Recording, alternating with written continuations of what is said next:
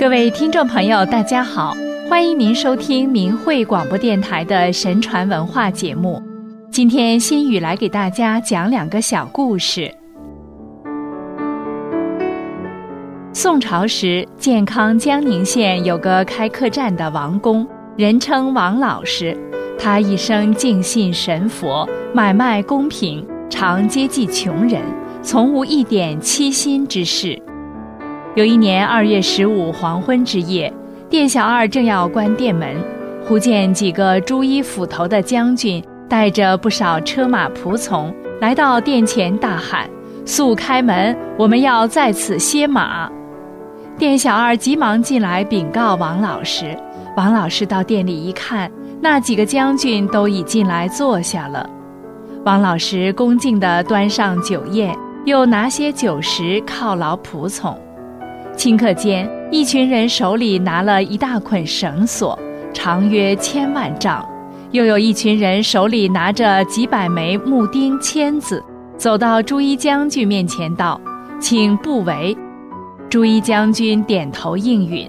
这些人出去，将木签钉在地下，又将绳索系在上面，四围兜转，街前街后，向里向外，访取人家。甚至犄角旮旯处，尽皆围了绳索。这些人弄完了，过来禀道：绳索俱已围完，此殿也围在其中。几个朱衣将军议论道：“这王老师一生无欺心之事，诚善待人，乐善好施，上帝皆知。此一殿可以单独饶恕。”众将军都说道。若咱们不饶恕这一殿，便不见天理公道之事了。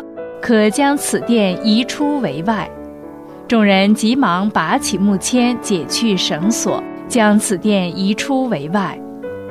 朱一将军对王老师道：“以此相报。”说罢，都上马如飞而去，转眼消失。王老师和店小二再看那四围定的木签和绳索，也都不见了。非常震惊，这时恰值夜巡官带人巡夜，来到客栈前，问王老师为什么深夜还开着门、点着灯。王老师一一告知，夜巡官将此事禀与上官，上官不信，说他妖言惑众，将王老师监禁到狱中。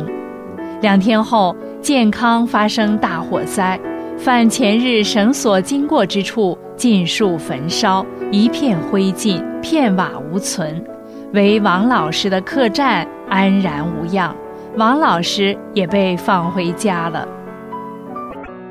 还有一个明朝时的故事，望江有个倪老翁，他曾客居江陵，江陵当时有个星象术士，看相非常准确。这个相士见了倪老翁后，说其气色暗晦。不出一月将寿终，催促他赶快回家安排后事，晚了就来不及了。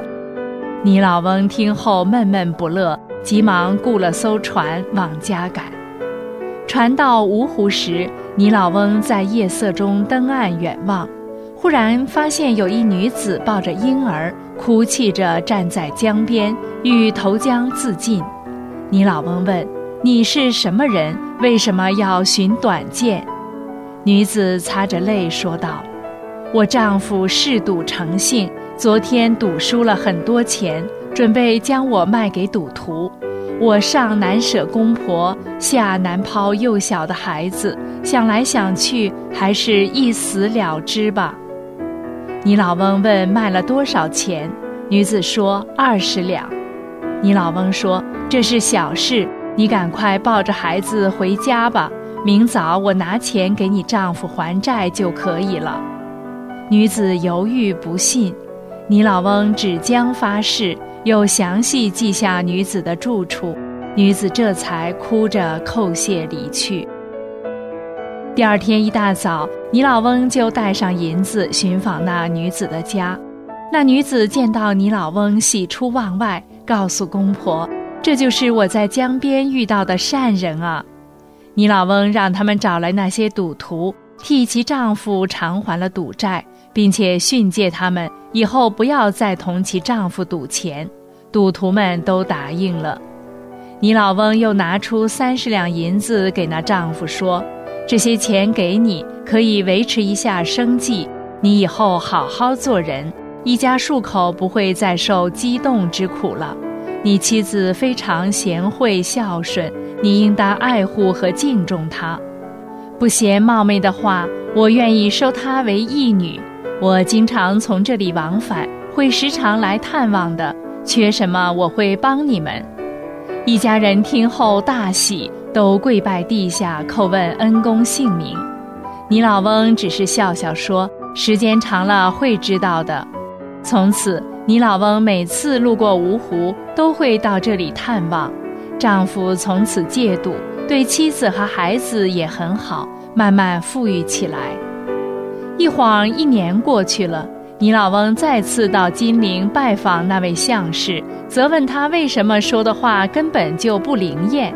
相士一见倪老翁，就惊奇地说道：“看你阴德文满面，不但寿命延长了，而且后福无量啊！”并问他自上次分别后，到底做了什么积德的好事。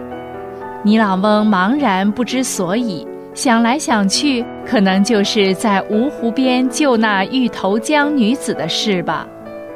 倪老翁因为一念之仁而救活了多条人命，保全了一个家庭，他因此而积德，并延长了寿命，又过了十二年才寿终，享高寿八十余岁。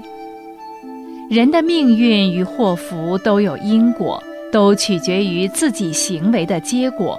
唯有行善向善，才是人明智的选择，才给自己积累福德。人的一举一念，神明都在监察着。只有正视因果法则，一切遵循天理而为善，才能得到上天的保佑和庇护。纵使是在危难关头，他们也能够趋吉避凶，化险为夷。